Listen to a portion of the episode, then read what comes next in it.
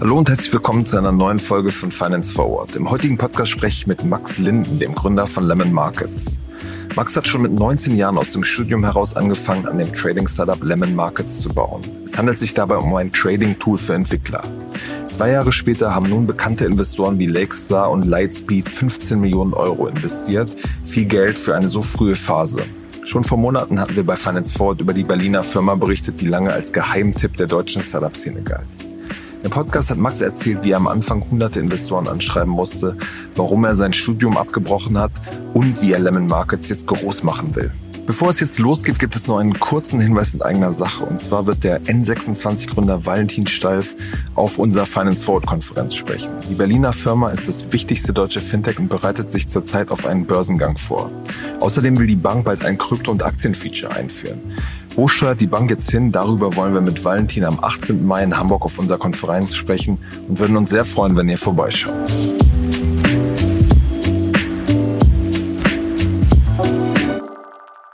Hallo Max, herzlich willkommen bei Finance Forward. Danke Kasper für die Einladung. Ähm, du hast ja bis, bis letztes Jahr noch an der, an der Uni Münster studiert. Verfolgst du eigentlich, was deine Kommilitonen ähm, da gerade noch so treiben? Ja, äh, ich habe ein paar, mit denen ich noch im Kontakt bin und ähm, ja, auch einige, die quasi, einige gerade jetzt im Master sind, einige, die äh, auch schon losgelegt haben, quasi im Job jetzt, zwei, die, die ins Consulting gegangen sind, äh, einer, der gerade noch seine Bachelorarbeit schreibt. Da hat sich, oder ein paar gute Freundschaften haben sich erhalten. Lustigerweise äh, habe ich aber in Münster oder quasi vor allem die Freundschaften, die, die noch sehr stark sind, sind die quasi meinen Dropout-Kollegen in Anführungszeichen. Äh, ich habe zwei sehr enge Freunde, Johannes und Flo, die, die beide auch selber Unternehmen bauen und mit denen bin ich richtig, richtig dicke, weil wir natürlich total viele Probleme haben, die, die wir teilen und äh, das ist ein sehr starker Austausch. Mein Kommilitonen selber hat sich, also das waren, glaube ich, die, die, die ich da so mitgenommen habe, aber ich habe vor allem aus dem quasi Entrepreneurship-Umfeld in Münster, da durfte ich viele Leute kennenlernen, die, die mir sehr weitergeholfen haben. Aber Dropout heißt, du hast dein äh, VWL-Studium dann nicht, nicht beendet, oder? Genau, nach dem vierten Semester habe ich dann, da hat sich, hat sich mein Fokus dann verschoben. Ist ja heute auch nicht mehr so verpönt, ne?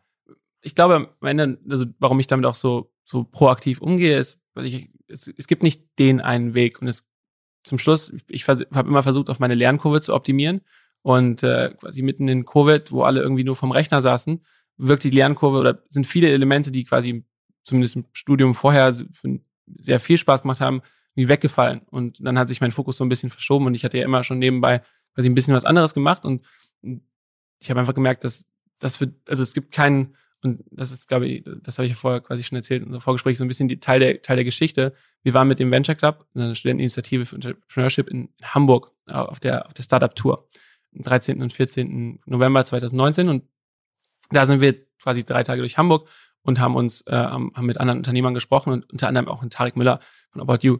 Und ähm, ich weiß nicht, ob er sich da noch dran erinnert, aber auf jeden Fall habe ich ihm hab ich zehn nervige Fragen gestellt. Und irgendwann am Ende hat er Was gesagt. Was hast du dann so gefragt? Ach, einfach zu About You in dem Case. Damals war es ja noch nicht ganz so offensichtlich und, und schön wie heute, ähm, wo es ja mittlerweile auch sehr, sehr transparent öffentlich zu finden ist. Und am Ende, das, was halt hängen geblieben bei mir ist, er hat gesagt, es gibt keinen richtigen Zeitpunkt, um loszulegen. So, du kannst immer noch weiter warten, aber eigentlich jetzt oder gar nicht. Und jetzt, das habe ich mitgenommen und äh, danach haben wir losgelegt. Die Werbung.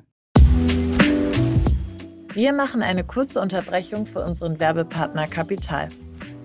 Seit vielen Jahren zeigt das Wirtschaftsmagazin Kapital Entwicklungen aus der Wirtschafts- und Finanzwelt, begleitet den Wandel von Unternehmen, erkennt neue Trends und erklärt die großen Umbrüche der Weltwirtschaft. Neben Analysen und Tests gibt es unter anderem auch eine umfangreiche Auswahl an Ratgeberthemen. Sichert euch jetzt euer Plus an Wirtschaft und Finanzen. Mit dem Code OMR24 könnt ihr Kapital Plus drei Monate lang für 99 Cent testen. Einfach auf www.kapital.de slash OMR einlösen und alle umfangreichen Ratgeber zu Geldanlage, Vorsorge, Versicherung und Immobilien lesen. Außerdem erhaltet ihr Zugriff auf alle Kolumnen und Analysen der Kapitalexperten. Wir wünschen viel Spaß. Werbung Ende. Ja, du hast ja schon, ähm, wie du schon gerade erzählst, im, im Sommer 2020 dann mit, mit Lemon Markets äh, losgelegt. Warst damals, glaube ich, 19 Jahre alt. Wie bist du, wie bist du dann damals drauf gekommen, auch auf diese Idee, die ja nicht, nicht so offensichtlich ist? Ja, ich glaube, die, oder es ist auf jeden Fall nicht quasi vom, vom Himmel gefallen und im Hörsaal haben wir es auch nicht, nicht aufgeschnappt, sondern es war ein Prozess und der Prozess hat eben damit begonnen, dass wir uns auseinandergesetzt haben, okay, wie, wie funktioniert das ganze Thema Investieren und, und, und Trading überhaupt und ähm, was, was sind da für Möglichkeiten, wenn man das ein bisschen technischer angehen möchte. Und ähm, das waren so die, die Einflüsse, den, ich glaube, das sind zwei große Themen, die wir uns angeguckt haben. Auf der einen Seite, warum, warum ist das von der Kostenseite immer noch so teurer, teuer? Das war natürlich noch bevor Trade Republic so, so offensichtlich war wie heute, was ja ein eine mega Success Story ist und, und total den Weg geebnet hat für uns. Und äh, da haben wir uns das, das, das Kostenthema angeschaut, weil wenn du dir ein Flatex, eine, eine ING angeguckt hast, dann zahlst, hast du da ja fünf bis zehn Euro noch gezahlt. Und auf der anderen Seite aber auch, warum das so, so schwierig quasi zugänglich war, wenn du es wenn ein bisschen technisch angehen wolltest. Also ähm, eine API zu finden, die Comdirect hat eine, ähm, aber ansonsten ist dann nicht so wirklich viel zu finden und auch die Bereitschaft, quasi da das richtig offen zu legen, ist nicht so da. Ich meine, weiß nicht, ob du dir Parkett mal angeguckt hast, aber die, die ja so ein bisschen so ein Portfolio-Aggregations äh, quasi Produkt bauen und die können nicht auf können nicht auf die Depots von jedem Kunden zurückgreifen, sondern die müssen quasi die Kunden dazu bringen, mit PDFs das Depot einzulesen. Und das ist ja, das ist ja mega clunky. Und wenn du dir das vergleichst, wenn du das vergleichst mit Open Banking, PSD2, kannst du eine Multi-Banking-Aggregation bauen heute, da ist jede Bank zu verpflichtet. Das ist ähm, immer noch nicht so reibungslos überall, aber. Es gibt, aber zumindest ist es da und auch ja. quasi der Wille dazu oder die Pflicht dazu quasi kommt und das führt dazu, dass sich Unternehmen wegen, das gibt es im Brokerage noch nicht und dementsprechend waren wir, als wir loslegen wollten, wollten, wollten uns Marktdaten besorgen, total schwierig oder total teuer. Die Deutsche Börse hat uns damals eine Standleitung angeboten für eine fünfstellige Summe. Das war, das war nicht drin im Budget, ähm, sozusagen, und auch hat auch nicht ganz dem, dem Mindset entsprochen und, und, und dann quasi was ausführen zu wollen. Interactive Brokers ist so ein, ein Anbieter, dem, dem, der, der quasi aus den USA, oder der, der hier auch in Europa aktiv ist. Und das, was die an, an Schnittstellen angeboten haben, das hat einfach nicht dem entsprochen, was, was wir erwartet haben. Und so, so, so haben wir losgelegt und uns mit diesem Problem beschäftigt. Und dann haben wir mit anderen Leuten in der Community gesprochen und die haben uns eigentlich zu verstehen gegeben, hey, wir haben das gleiche Problem.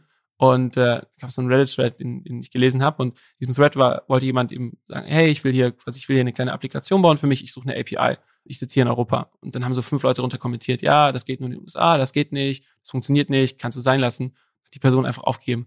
Und das das hat, das war für mich das, so ein bisschen, das hat sich sehr ungerecht angefühlt, weil wenn es in den USA so einfach möglich ist, warum, was gibt's, was ist der Grund, warum es hier nicht so funktioniert? Und so haben wir, so haben wir losgelegt mit, mit der Hypothese und mit dem quasi Feedback, was wir auch von anderen Developern aus der Community bekommen haben und haben einfach mal einen ersten MVP auf die Beine gestellt und und der konnte, ja, also ein bisschen das, was wir heute als unsere, unsere Paper-Umgebung haben. Das heißt, einfach mal alles simulieren und das hat mega Zuspruch gefunden und äh, den, den haben wir für 50 Nutzer ausgelegt und dann waren irgendwie so schnell 500 drauf, dass der quasi auseinandergefallen ist, ähm, weil wir damit überhaupt nicht gerechnet haben.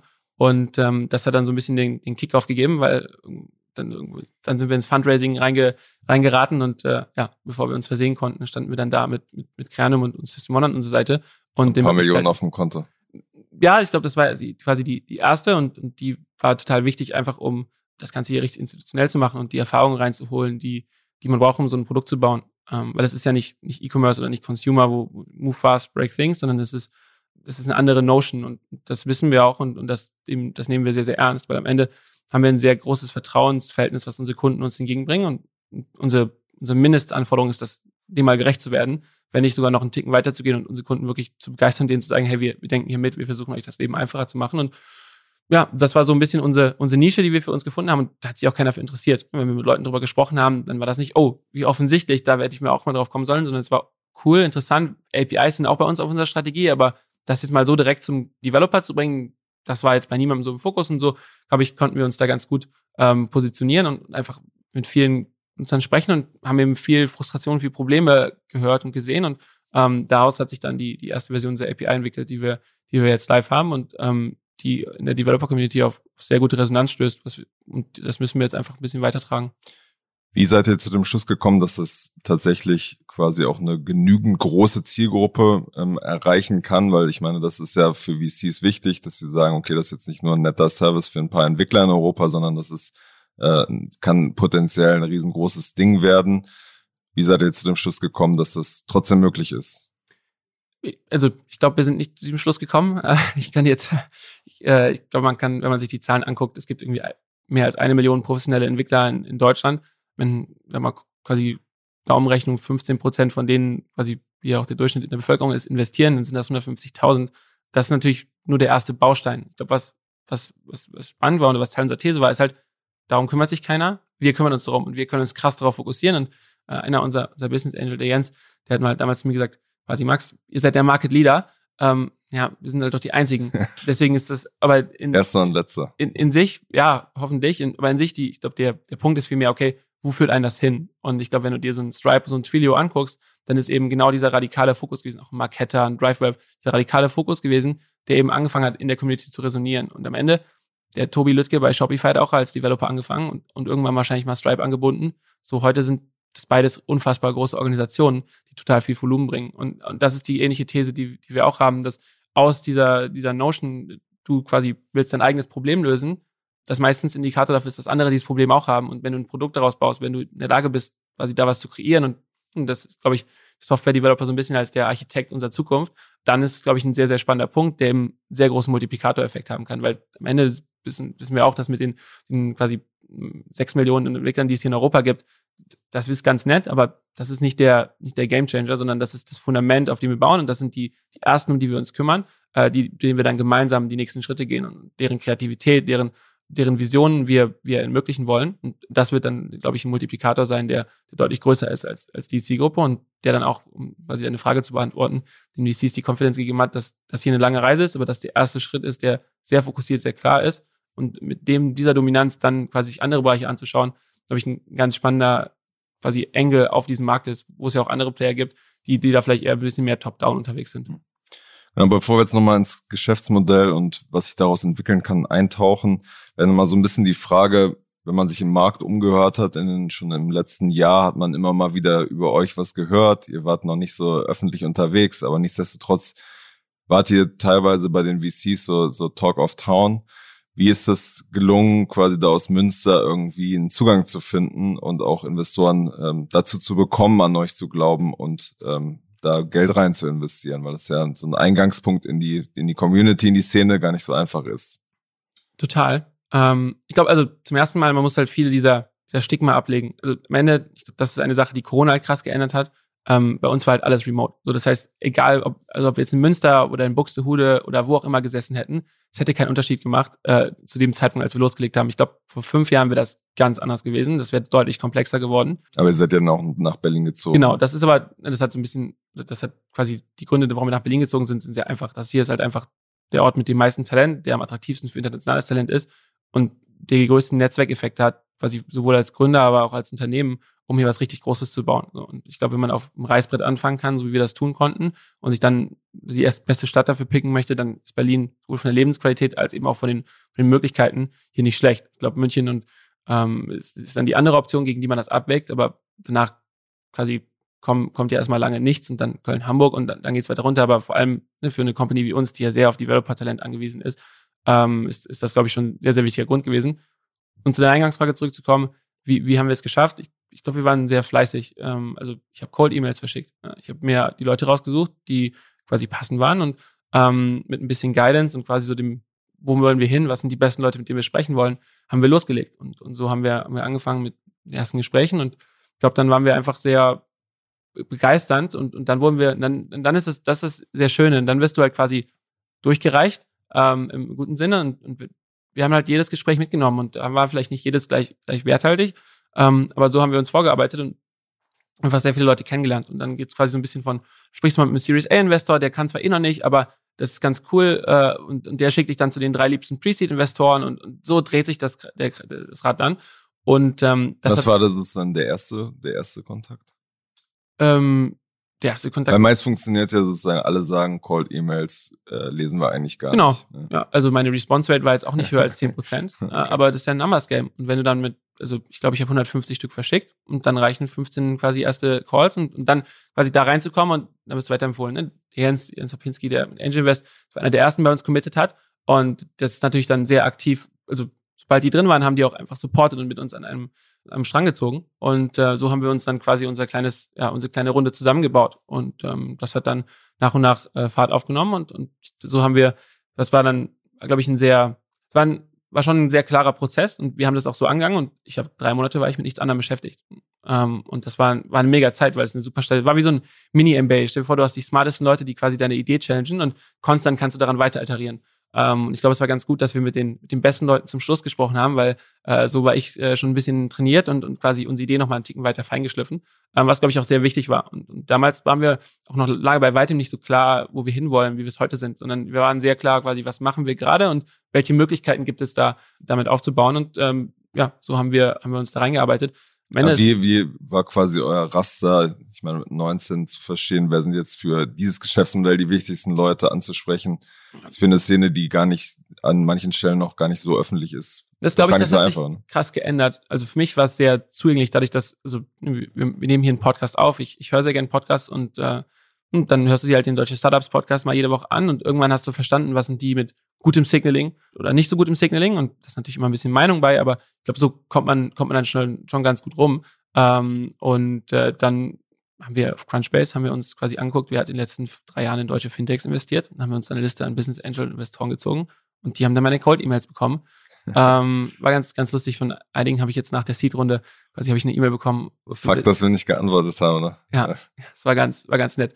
Ähm, aber ja, das, also damals war es noch nicht offensichtlich, deswegen äh, quasi habe ich da gar keine, habe ich da no hard feelings.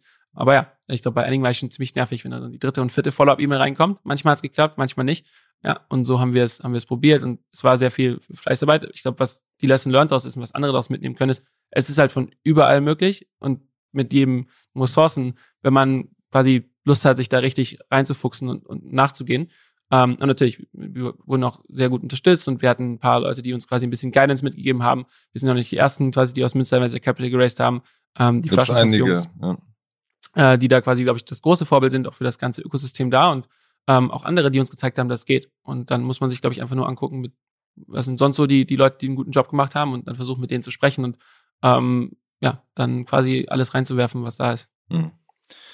Jetzt noch mal ein bisschen zu, zu eurem Modell. So, es gab so eine Präsentation von euch, die ich mal gesehen habe. Da gab es quasi als einen Anwendungscase, ja, jedes Mal, wenn, wenn Trump, der damals noch Präsident war, äh, getwittert hat, über irgendeine Firma, die öffentlich notiert ist, dass dann quasi eine, das kurz analysiert wird und dann eine Kaufentscheidung getroffen wird. Das hört sich jetzt erstmal so ganz, ganz nett an, aber ist die Frage, ob das langfristig ein sinnvoller Anwendungscase ist. Deswegen so ein bisschen die Frage, was sind so sinnvolle, in Anführungsstrichen, Beispiele für, wie man eure, euer System dann anwenden könnte? Ja, ich glaube, die, oder das sind, erstmal muss man ein bisschen trennen zwischen, wie kann man es quasi persönlich anwenden, wie kann man es quasi im Business-Kontext anwenden und, und, dann auch da nochmal zu verstehen, okay, was ist denn das Problem, was dahinter steht? Und äh, wissen, warum, ich glaube, es gibt drei Gründe, die wir sehen, warum quasi Developer unser Produkt nutzen. Nummer eins ist, du hast halt für dich selber in, in deinem eigenen Investmentprozess, bist du nicht ganz so happy damit, wie manuell es abläuft und versuchst halt ein paar Dinge zu automatisieren.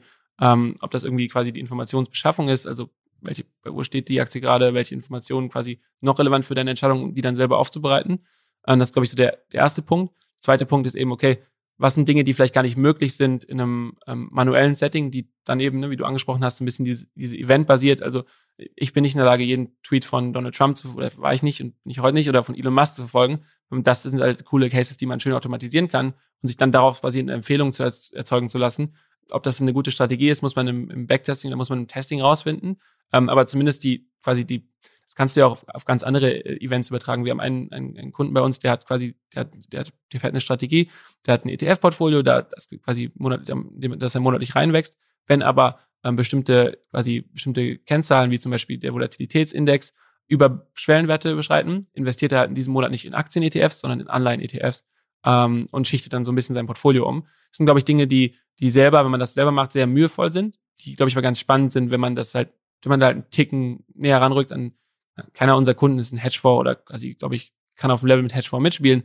Aber wenn man es vergleicht, dann sind die Tools, die wir denen zur Verfügung stellen, doch schon sehr spannend, weil man auf einmal deutlich näher dran ist und deutlich flexibler und deutlich mehr Informationen verarbeiten kann. Ähm, Seht ihr denn ähm, jetzt sozusagen in der Phase, in der die angelegt haben, dass das, äh, dass sie damit irgendwie Geld verdienen oder verbrennen die sich da alle schon schnell die Finger. Ähm, also ich glaube, jetzt die letzten drei Monate waren natürlich eine sehr volatile Phase, ähm, aber wir haben Kunden, die Geld verdienen. Wir haben auch Kunden, die kein Geld verdienen. Ähm, und äh, ich glaube, das ist das ist ganz, also ist gerade der, da wo wir drin sind und auch bei der Zeitraumbetrachtung, die die die wir haben mit drei Monaten, ähm, ist das ist das glaube ich ein bisschen kurz, früh. Ja. Äh, aber und das ist das, was was total spannend ist. Die also sie bleiben bei uns, sie quasi machen gute machen eine spannende Volumen und dadurch, dass halt also wenn quasi das ist ja das, was wir sehen, dass mehrere in der Lage sind, damit erfolgreich zu sein, ist, glaube ich, das eine. Und dann ist die andere Sache eben, okay, was, was bedeutet das langfristig? Und wir haben Kunden, die quasi ihre eigenen Sparpläne schreiben. Und es, ein eigener Sparplan bedeutet ja nicht nur, dass du einfach nicht mehr am, am 1. und am 15., sondern irgendwie am 3. und am 18. investierst. Und ein eigener Sparplan kann ja eben auch bedeuten, ne, dass du es konditional machst, dass du irgendwie eine smartere Logik baust, wann du in welche quasi Bereiche gehst. Und das sind, also das sind alles Dinge, die man, die man da quasi mitmachen kann und die gar nicht so sehr auf dieses kurzfristige, quasi, okay, ich will jetzt hier mehr so ein bisschen Trading machen, sondern die eher langfristig ausgelegt sind. Genauso haben wir einfach wie eine Nutzer, die ihr eigenes Dashboard bauen, die ihre eigene Mobile-App bauen. Und da geht es gar nicht so sehr darum, okay, was sind die Performance morgen, sondern da geht es eher darum, hey, ich habe hier mein Interface, das genau die Dinge mitbringt, die ich sehen möchte, bevor ich meine Entscheidung treffe. Und ich kann darüber noch die, die Transaktion ausführen. Und das sind Dinge, die, die überhaupt gar nicht so sehr auf die Performance heute ausgelegt sind, sondern die viel spannender sind, quasi, okay, was, was löst das für ein Problem für mich? Wie macht es meine eigene Experience besser? Äh, und was kann ich dann langfristig damit tun? Und, und dann die halt, These muss ja am Ende trotzdem sein, dass man irgendwas gefunden hat, was besser ist als der Markt.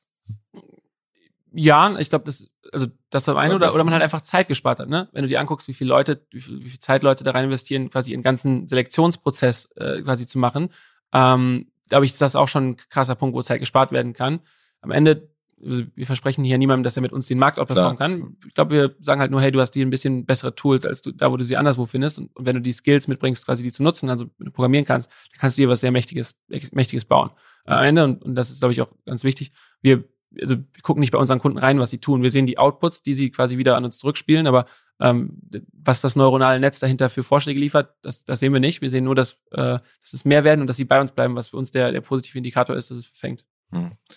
Und was sind dann so die Ideen, wo, wo ihr seht, okay, das hat jetzt Potenzial nicht nur für, für einen Entwickler oder Entwicklerin, sondern für, für ein größeres Publikum, da kann ein wirkliches Endkundenprodukt draus entstehen? Ja, ich glaube, das sind so ein bisschen äh, drei Sachen, die ich, die ich ganz spannend finde. Ich hatte ja schon ein bisschen von unseren Dashboards erzählt. Äh, und, und eine Nutzer, Nutzerin hat bei uns ein Dashboard gebaut. Ähm, und das nutzen andere Kunden schon in der Community, weil das ist quasi frei zugänglich im Web. Äh, du kannst da deinen API-Key einsetzen und dann kriegst du da dein Portfolio visualisiert. Ähm, und es muss sich nicht jeder sein. Was ist so besonders? Es ist halt also besonders im Sinne von die sehr schöne Chart-Visualisierung, ähm, paar quasi Analysen, die ein bisschen tiefer reingehen als nur, du besitzt hier irgendwie 20% Tesla, sondern die dann auch ein bisschen nach Sektoren aufbrechen. Und das ist einfach, also das ein bisschen mehr sophisticated ist. Was daran besonders ist, ist halt, du kannst quasi dein Portfolio, was du bei uns hast, quasi mit dem API-Key da einsetzen und quasi kriegst es dann visualisiert.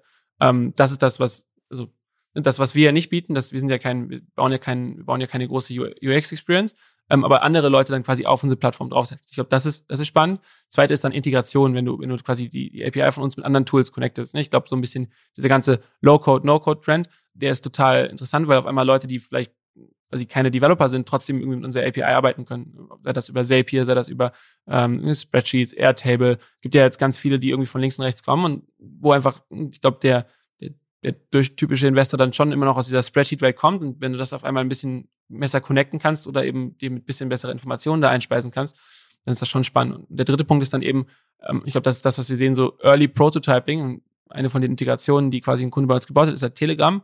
Und der hat sich halt seinen eigenen Bot entwickelt, mit dem er quasi bei Telegram chattet, um darüber halt quasi seinen sein, sein, sein Trail zu initiieren. Und ich glaube, das ist zumindest meine eigene persönliche Auffassung. Es gibt wenigere Dinge, wenige Dinge, die so convenient sind, einfach zu texten, was ich haben möchte. Und ich weiß, ich möchte irgendwie zwei Paar Socken haben, dann kann ich hier irgendwie die schon mit Charles im, E-Commerce äh, bestellen. Und wenn ich weiß, ich möchte zwei, zwei, zwei Shares Apple haben, dann geht es ja quasi nur darum, was ist eigentlich die einfachste Art und Weise, ähm, diesen, diesen Kauf zu initiieren. Und, und da anstatt irgendwie deine eigene UX und deine eigene App zu bauen und, und ist natürlich die Möglichkeit mit Telegram zu prototypen viel, viel schneller. Und ich glaube, das ist ganz spannend, weil dadurch, dass es halt bei uns so, ähm, so, so niedrig die, die Einstiegshürde quasi, du kannst dich jetzt ohne Kreditkarte, ohne KYC bei uns registrieren, um halt in der Paper-Umgebung zu bauen und, und, du kannst quasi gucken, ist das was, was fliegt für mich, um dann halt tiefer reinzugehen. Ich glaube, das ist schon sehr spannend, einfach um, um mehr Use Cases zu ermöglichen. Am Ende, das was das Interessante ist, die 90 Prozent von den Dingen, die wir in fünf Jahren sehen, sind heute noch nicht da und wir wissen noch nicht, was sie sind. Äh, wir wissen nur, dass, dass wir hier die Building Blocks zur Verfügung stellen müssen, damit andere Leute drauf kommen. Und ich glaube, das ist das Pattern, was sich immer, immer wieder, wieder wiederholt hat. Ähm, und das werden wir hier genauso sehen. Und wenn du in die USA guckst, dann, dann siehst du ja da schon ganz, ganz andere Use Cases oder ganz spezifische. Was sieht man da zum Beispiel dann? Ich glaube, es gibt also einfach nur drei Beispiele. Options, äh, Options.io, die machen nur Option, Optionshandel und da gibt's gar nichts anderes. Und da haben die halt quasi auch dementsprechend die Tools für gebaut, die, die ihren Kunden dabei helfen. Ähm, ne, das zeigt halt einfach nochmal, wie, wie du dann das nochmal vertikal in diesem Markt ausschneiden kannst. Äh, zweites, zweites Thema, ich glaube, die Art und Weise, wie Gen Z Investment konsumieren möchte, ist anders. Ähm, sowohl von den Beträgen quasi oder von den, als auch von den, den Themen, die relevant sind. Ähm, wenn man sich da die Produkte anguckt, die aufpoppen, dann, dann spielen die entweder mehr Social, also das nicht gar nicht so sehr dieses Copy Trading, was man so von eToro kennt, sondern Social im Sinne von ähm, mit anderen Leuten oder mit anderen quasi Freunden übersprechen. Ähm, das ist bei Public, glaube ich, teilweise so ein bisschen. Public, Common Stock, genau. Und dann eben dann so, so ein bisschen Composer ist ein anderes Tool, was, was, was aus den USA kommt, die halt dann Low-Code-mäßig, die, die erlauben zu sagen, quasi, äh, wenn Tesla 10% äh, fällt, dann kaufe Volkswagen. Keine Ahnung, ist jetzt vielleicht nicht die beste Strategie, aber ein bisschen, du kannst eine Logik schreiben und die quasi übersetzen das für dich in, in Code und, und dann quasi kann der ausgeführt werden. Das sind halt Produkte, die, die glaube ich, ganz interessant sind, die wir hier in Europa noch nicht haben, ähm, die aber, glaube ich, wenn sie, wenn sie ein Problem lösen für Nutzer oder für eine Zielgruppe, kommen werden, wenn die Infrastruktur einfacher zugänglich ist. Glaubt ihr denn auch daran, dass das ähm, praktisch in, in andere Produkte integriert wird? Also ich meine, die, die, die Neobanken ist offensichtlich, die arbeiten dran, aber es ist ja auch bei, bei anderen Sachen noch, noch denkbar, Cashback-Produkte, wo dann der Cashback in Aktien investiert wird. Was, was Vivid so ein bisschen versucht hat, kann ja theoretisch auch bei, bei Zalando oder About You oder irgendwo eingebunden werden ja, ich glaube, die, oder die, es gibt ganz verschiedene Ausprägungen und ich, ich weiß nicht, was das Beste für quasi uns als Gesellschaft ist oder für, ich glaube, das Wichtige ist, ist halt, dass, um nachhaltig quasi stärker werdende Aktienkultur zu haben hier, die ich langfristig für gut halte, weil einfach da einige Werte mitschwingen, sie, sie langfristiges Denken auf einen Zehn-Jahres-Horizont zu überlegen, glaube ich, schadet niemandem, sich richtig mit Sachen auseinanderzusetzen, die Ownership, die man hat, wenn man, glaube ich, Zalando-Aktionär ist, äh, und sich dann nochmal zweimal zu hinterfragen, ob quasi die nächste Retour wirklich das ist, was man machen möchte, oder ob man vielleicht eher ein bisschen besser bestellen möchte, was man braucht. Wenn man eben sieht, dass das quasi einen positiven Effekt auf, auf das Ergebnis hat, glaube ich, das ist, sind schon spannende Punkte. Ähm, ob Zalando jetzt quasi in seinem eigenen, in seiner eigenen Experience seinen Kunden Loyalty Shares geben soll, äh, oder ob quasi der Cashback bei Zalando quasi dann darüber kombiniert werden muss, das weiß ich nicht. Ähm, weiß ich nicht, inwiefern das, das quasi spannend ist. Ich glaube, es gibt schon einige Love-Brands, so eine BVB-Aktie. Ich glaube, die BVB-Fans, die fänden das schon ziemlich cool, wenn das irgendwie ein Ticken kombiniert oder integrierter wäre. Muss man, muss man dann, glaube ich, sich anschauen, Case by Case, ob das was ist, was, was Sinn ergibt. Was spannend ist, ist, glaube ich, alle, die in irgendeiner Form schon heute im Kontakt mit Geld oder mit, mit einer Wallet sind, ihnen diese Möglichkeit zu geben. Und das sind ja nicht nur, nicht nur Neobanken, es gibt ja ganz viele andere Produkte, die sich, ne, Cashback ist ein Thema, ähm, aber auch andere Investmentplattformen, die sich da rumdrehen und denen die Möglichkeit geben, zu diversifizieren oder quasi dann neue Assetklassen für sich anzubinden, ist, ist glaube ich, schon Was sehr, sehr könnte spannend. das dann zum Beispiel sein? Ich glaube, ein, ein Fall, also ähm, um bei dem sehr konkreten Thema Aktien zu bleiben, ich glaube, eine Sache, die sehr spannend ist, ist eben darüber nachzudenken, okay, jeder von uns hat einen, oder jeder von uns hätte einen Steuerfreibetrag. Nicht alle wissen, dass sie einen Steuerfreibetrag haben. Das heißt, anzusetzen bei diesen, bei diesen Anbietern, die diese Information haben, äh, um quasi zu sagen, hey, lieber Nutzer, wenn du hier deine Steuererklärung ausfüllst, ähm, und ich glaube, da gibt es ja eine ganze Reihe von, von Anbietern, die das machen. Du nutzt deinen Steuer, Steuerfreibetrag nicht voll aus oder nutzt ihn gar nicht aus. Ist das nicht vielleicht was, was du tun möchtest? Und by the way, wenn wir dir bei der Steuerrückerstattung helfen, können wir ja quasi auch einen Teil dieses Geldes direkt direkt da reinschieben und direkt quasi gemeinsam mit dir daran arbeiten, dass du langfristig dieses Habit baut. Und ich glaube, das, das Spannende ist halt dran, warum löst es ein Problem für den Kunden? Ja, der Kunde ist ja da, um bei dieser, bei dieser Lösung quasi steueroptimierter vorzugehen ähm, scheint also quasi mit dem zu matchen, was er machen möchte. Auf der anderen Seite, das ist halt was, was man, was man ganz gut sehen kann, ist, dass wenn du einmal ein Depot hast, dass es schon ein sehr sticky Produkt ist und dass es halt helfen kann, auf dieses, dieses Kernprodukt äh, einzuzahlen, indem es halt ähm, einfach dafür sorgt, dass es A einen Grund gibt, warum man irgendwie einmal im Monat einen Touchpoint haben sollte und B, weil es halt nicht ganz so, oder weil es, dann einfach dazu führt, dass man top of mind bleibt. Ich glaube, das ist für ganz viele ähm, B2C-Fintech-Marken ganz wichtig, die halt jedes Mal um Kunden kämpfen. Und das ist auch sowas wie ein Finanzguru, die ja seiner Haushalt so ein bisschen in der, in der Finanzplanung helfen. Ich glaube, ganz viele Player, die da unterwegs sind, für die es total Sinn ergibt, sich darüber Gedanken zu machen, weil sie, ähm,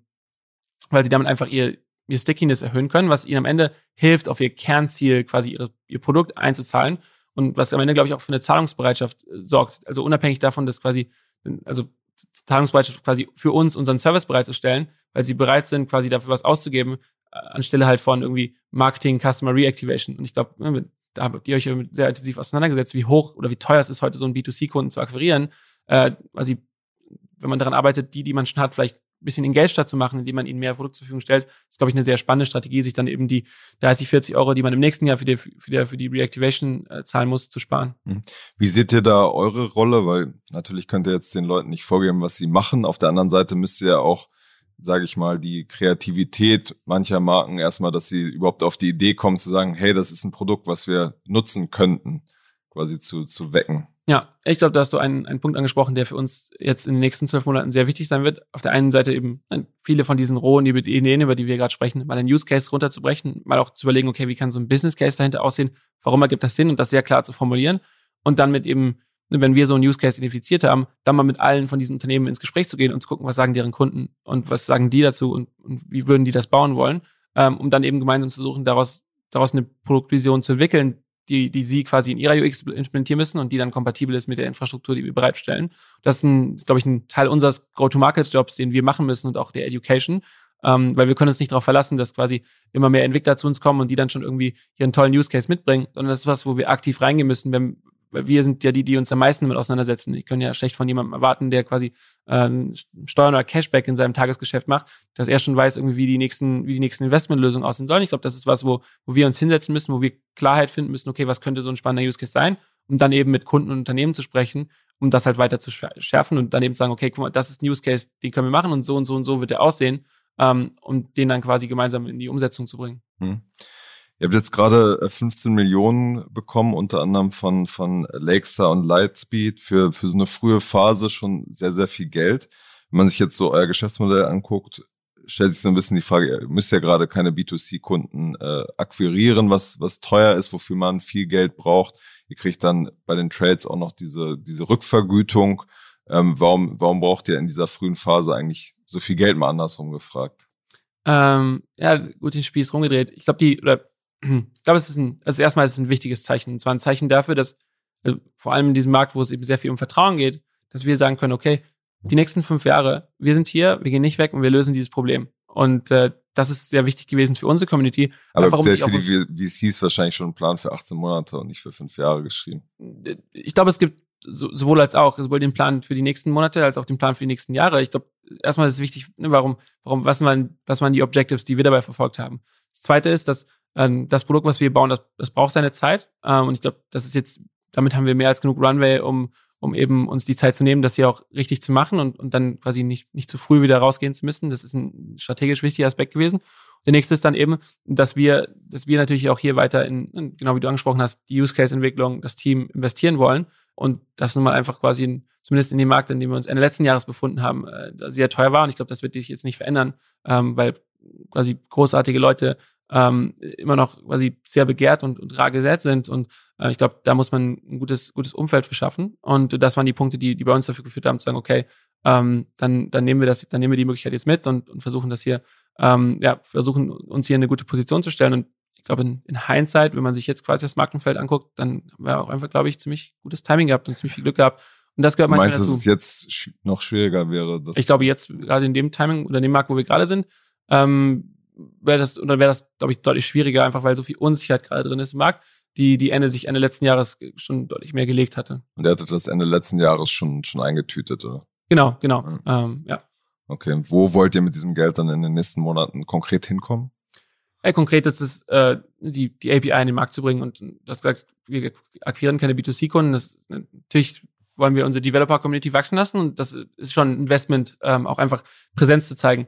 Ähm, und da geht es jetzt nicht darum, irgendwie auf, auf Stack Overflow oder GitHub ein paar, paar Banner-Ads zu schalten und zu hoffen, dass darauf jemand reinkommt, sondern ähm, in, in hochwertigen Content zu investieren und, und gute Partnerschaften zu machen ähm, mit, mit, mit Leuten, die da unterwegs sind. Ähm, das ist das eine. Das ist für uns quasi eines der, der zwölf Monatsziele. Das andere ist uns eben quasi näher in, dieses, in, in, in das B2B-Thema zu bewegen und da quasi mit, mit, mit Companies und, und Kunden zu sprechen und da weiter konkret auch zu, zu, zu quasi in der Go-to-Market und dann quasi Business-Phase zu gehen, aber eben auch dann quasi jetzt in der Produktphase und, und da die, die nächsten Meilensteine in unserer Plattform zu gehen. Und das ist quasi die, das, was, was das Geld uns, uns ermöglichen wird und natürlich das Team wachsen zu lassen, hier einfach mehr Expertise ins Haus zu holen.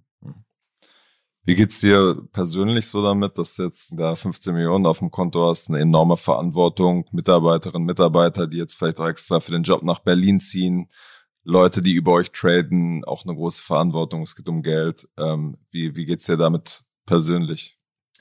Ähm, also es ist ein, im ersten, zum ersten Mal ist es ein Mega-Zeichen von, von, von Wertschätzung und von Vertrauen. Und dafür bin ich sehr dankbar, ähm, weil das nicht selbstverständlich ist. Und äh, sowohl das Vertrauen von unseren Kunden als auch hier vom Team, äh, als auch von unseren Investoren ist, was mich, also das mich sehr dankbar macht, einfach die Möglichkeit zu haben hier. Mein, persönlich ist es super, super spannend, gerade in der Phase, weil es so viel zu lernen gibt und so viel zu tun.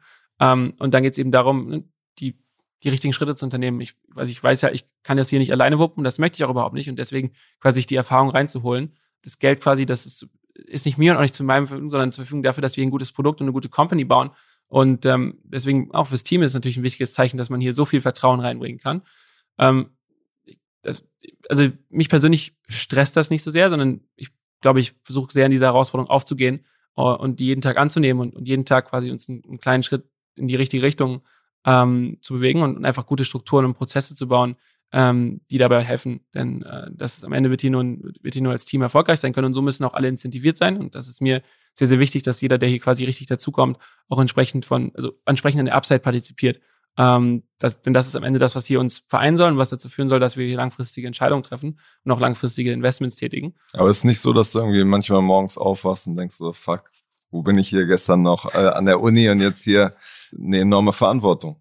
Mm, mega, es ist klar, es ist eine Riesenverantwortung und ich, also persönlich, ich habe, also es ist, es ist schon sehr fordernd und ich würde sagen, also ich glaube, ich, ich würde mich jetzt nicht als Leistungssportler bezeichnen, aber es ist schon mental auch eine große Last und die Verantwortung ist, ist, ist real. Ähm, und ich versuche mein Bestes zu tun, damit Menschen möglich ist, damit herzugehen. Und ich glaube, das ist sicherlich eine Motivation hier, dass ich aufgrund, auch aufgrund dessen, dass ich noch nicht so viel gesehen habe, vielleicht noch mal eine extra Meile gehe und, und dann quasi noch mal vielleicht ein, eine halbe Stunde länger irgendwie hier bin, äh, um zu gucken, dass, dass wir da auch, dass wir, dass wir es gut machen. Ähm, und ich, quasi, das ist dann immer schon eine sehr erschöpfende Woche. Und wenn ich dann quasi am, am, am Freitagabend hier aus dem Office gehe, dann brauche ich schon meine zwölf Stunden Schlaf, ähm, um, um dann irgendwie auch wieder richtig recovered zu, zu, zu sein und, und quasi da reinzustarten. Ähm, aber es ist halt viel mehr, also mein Großgefühl ist eher, dass ich meinen Traum leben darf und ich muss mich quasi zweimal die Woche kneifen, um zu gucken, dass es hier auch wirklich echt ist, als dass ich jetzt morgens aufwache und sage, okay, ich habe Angst. Am Ende, wenn man, wenn man hier sowas macht, dann muss man schon quasi ein bisschen, oder muss man schon sehr großes, sehr großes Spaß dran haben, Risiko einzugehen und quasi alle, quasi eine große Wette zu, zu machen. Und das habe ich. Und deswegen ist das für mich äh, gar nicht so sehr ein, also mental gar nicht so sehr ein Punkt. Was wichtig ist, ist, dass man sich gute Supportsysteme baut. Ich hatte ja schon von meinen, von meinen Freunden erzählt, die eben auch ähnliche Sachen machen und ich glaube, das ist, die haben einfach sehr viel Empathie äh, für die Situation, in der ich bin und, und also aber als, auch als quasi als Investoren, äh, für die das ja auch nicht zum ersten Mal also ist, und, dass quasi sie jemanden in dieser Phase erleben, als auch für quasi die, die anderen Senioren, Leader, die wir hier im Team haben. Matthias, der irgendwie äh, mehr als zehn Jahre schon, schon Tech-Leadership macht, der weiß halt, wie es läuft. Und da kann ich mir sehr viel von abgucken. Flo, der von Klarna dazu gekommen ist, der, der hat schon mal ein gutes Produkt gemacht. Da geht es jetzt nicht darum, dass, dass sie hier von mir erwarten, okay, der zeigt, wo es lang geht, sondern es geht eher darum, dass, dass ich viel Verantwortung abgebe und viel Vertrauen reingebe, die Ressourcen zur Verfügung stelle, dass wir es hier gemeinsam machen können. Und so ich haben wir das ganz gut aufgeteilt und jetzt geht es darum, natürlich dieses, dieses Team weiter wachsen zu lassen und ähm, da auch jemand im, im Finance- und Ops-Bereich dazu zu holen, der, der ein bisschen hilft, das Ganze zu verwalten, ist dann auch ein, ein Schritt in die Richtung. Mhm. Eine Roadblock für euch als, als äh, junge Firma war ja, dass, dass einer deiner oder dein Mitgründer ähm, ausgeschieden ist, was ja, da hatten wir auch schon drüber gesprochen äh, im Vorgespräch, was ja für manche Firmen schon dazu führt, dass die, die Firma zerbricht und es nicht mehr weitergeht. Erstmal die Frage, was war der Grund, dass, dass Marcel da rausgegangen ist und wie habt ihr das auch gelöst? Ähm, also ich glaube, die, du hast ja schon angesprochen, dass einige Firmen gehen daran kaputt und ähm, das ist was, wofür ich Marcel sehr dankbar bin, dass wir es hier harmonisch lösen konnten. Und wir wollten immer an den gleichen Ort. Ich glaube, wir haben uns einfach, oder wir haben uns in den, der Methodik und der Weise, wie wir da hinkommen wollten, ähm, unterschieden. Und das hat eben zu, zu, zu Friktion geführt. Und da haben wir verschieden, versucht, gemeinsam verschiedene Wege zu finden, wie wir das lösen können.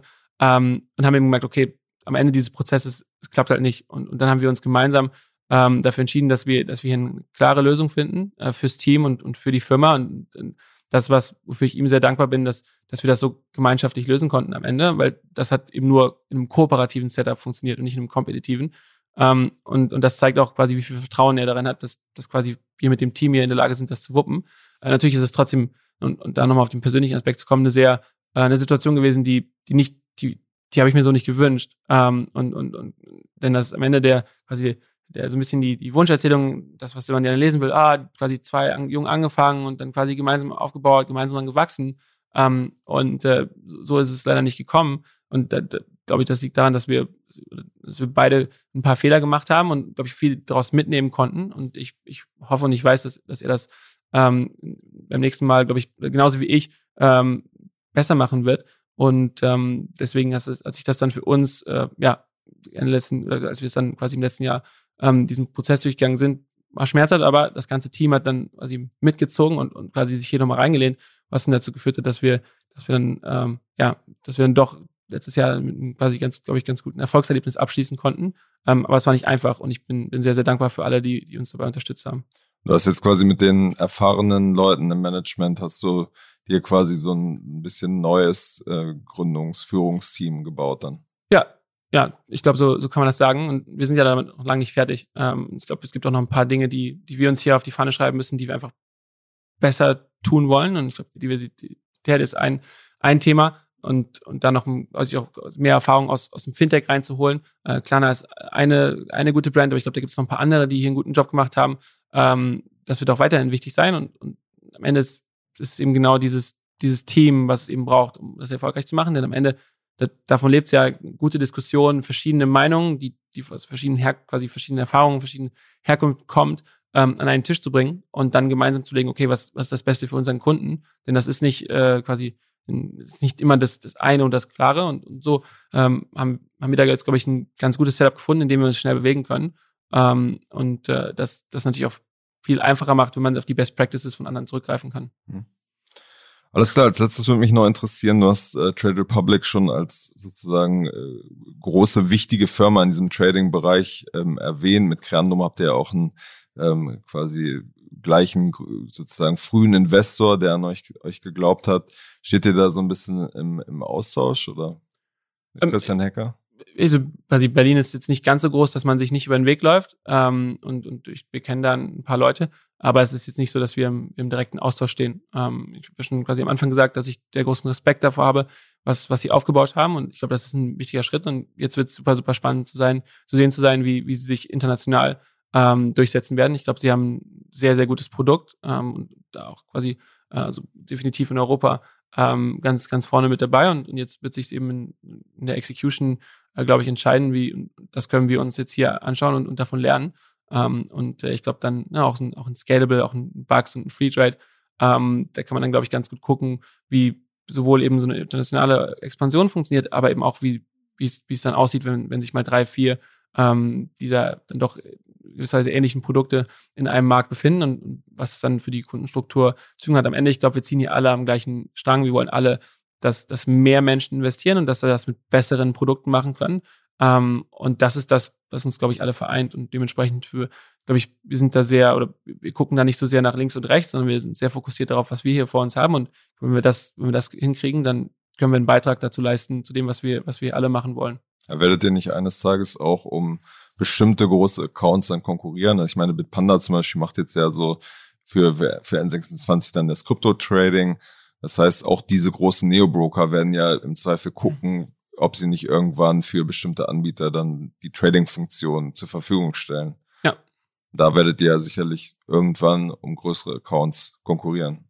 Ich glaube, das ist unausweichlich, dass irgendwann, also zum ersten Mal ist es, glaube ich, ein großes, äh, ein großes Achievement, wenn wir es schaffen, auf der gleichen Shortlist wie, wie ein Bitpanda oder wie, wie andere zu stehen. Ähm, und dann äh, werden wir unser das Beste tun, dass, dass wir dann quasi einen compelling Case für, für, für, für, für die zukünftigen Kunden ähm, darstellen können. Und äh, dann ist es, das ist ja das Schöne an einem Markt, ähm, quasi Wettbewerb macht einen besser und das führt dazu, dass man, dass dann wirklich auch hoffentlich die Firma gewinnt, die das, die das beste Produkt anbietet. Und da unterscheidet sich ja schon so ein, mit Panda ein Ticken von uns in der Art und Weise, wie sie das strukturiert haben, äh, auch rechtlich. Und da gibt es ja auch ein, zwei andere noch im Markt, die auch nochmal einen anderen Enkel drauf, ähm, drauf haben. Und deswegen ist das glaube ich, wie du schon richtig gesagt, wird das passieren. Äh, aber wir freuen uns drauf, weil dann, wir wollen uns hier mit den Besten messen und äh, ich glaube, die sind hier schon, schon mit ganz vorne dabei in Europa. Alles klar. Dann vielen Dank für deine Zeit, Max. Sehr, sehr und gerne. Bis, bis zum nächsten Mal bei Finance Forward. Also, bis dann. Ja.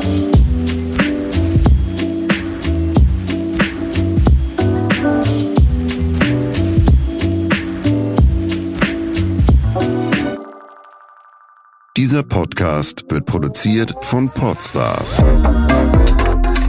bei OMR.